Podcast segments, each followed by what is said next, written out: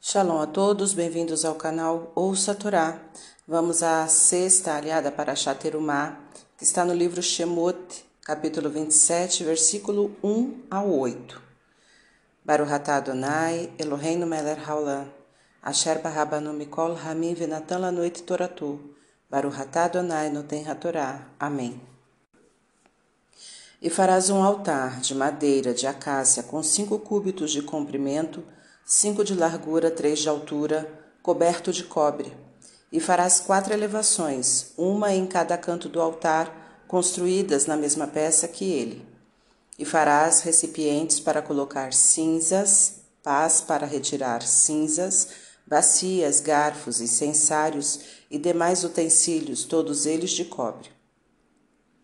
E farás uma grade de cobre em forma de rede, com quatro argolas de cobre uma em cada extremidade, e a porás em volta do altar, na altura de sua metade. E farás varas de madeira de acácia, cobertas de cobre, e as colocarás nas argolas para carregar o altar. O altar será de tábuas e oco, conforme te foi mostrado no monte. Amém. Baruch Adonai, Eloheinu melech haolam, Asher natan lanu torato toratemet verraeu lanatá betorrendo, Baruch atah Adonai noten hatorá. Amém. E agora os comentários desta liá. No altar ofereciam-se sacrifícios de animais para Deus, simbolizando a vontade de se, de se aproximar dele. Era feito de madeira, que simboliza a humildade, e coberto de cobre, um material não isolante que simboliza a integração com o próximo. Para nos aproximarmos de Deus, precisamos manter a humildade e estarmos prontos a sacrificar nosso bem-estar pelo bem do próximo.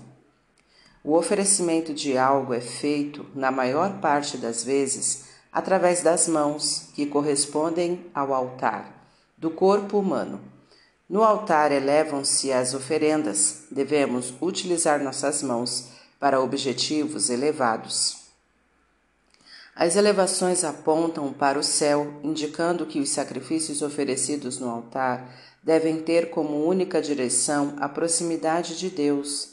Os sacrifícios por que passamos na vida têm como objetivo a nossa evolução, a nossa subida de nível espiritual.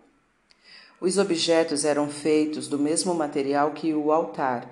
Ao cumprirmos a meta de elevarmos o material em direção a Deus, devemos utilizar recursos e métodos que sejam tão elevados quanto o objetivo proposto. Os meios para se conseguir algo bom devem ser bons também. Os fins não justificam os meios. A grade tinha como objetivo não deixar o material que estava sendo manipulado no altar cair no chão.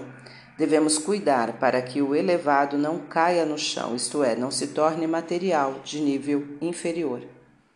A rede não era colocada perto do chão, tendo, quando cuidamos para que o espiritual não caia, devemos fazer isto tão logo o percebamos e não esperar chegar próximo ao chão para tomar as providências cabíveis.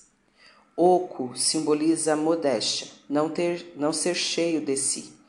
Os que, os que se sacrificam para elevar o material em direção a Deus não devem se sentir orgulhosos por isso.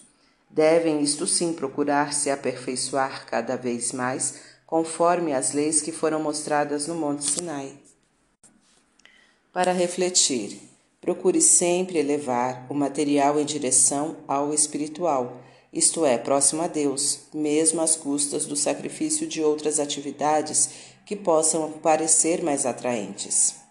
Mesmo fazendo a vontade de Deus, não se sinta orgulhoso, mas sim humilde, procurando se aperfeiçoar cada vez mais no cumprimento dessas atividades. Para exercitar. Você ajudaria um milionário em dificuldades a não empobrecer?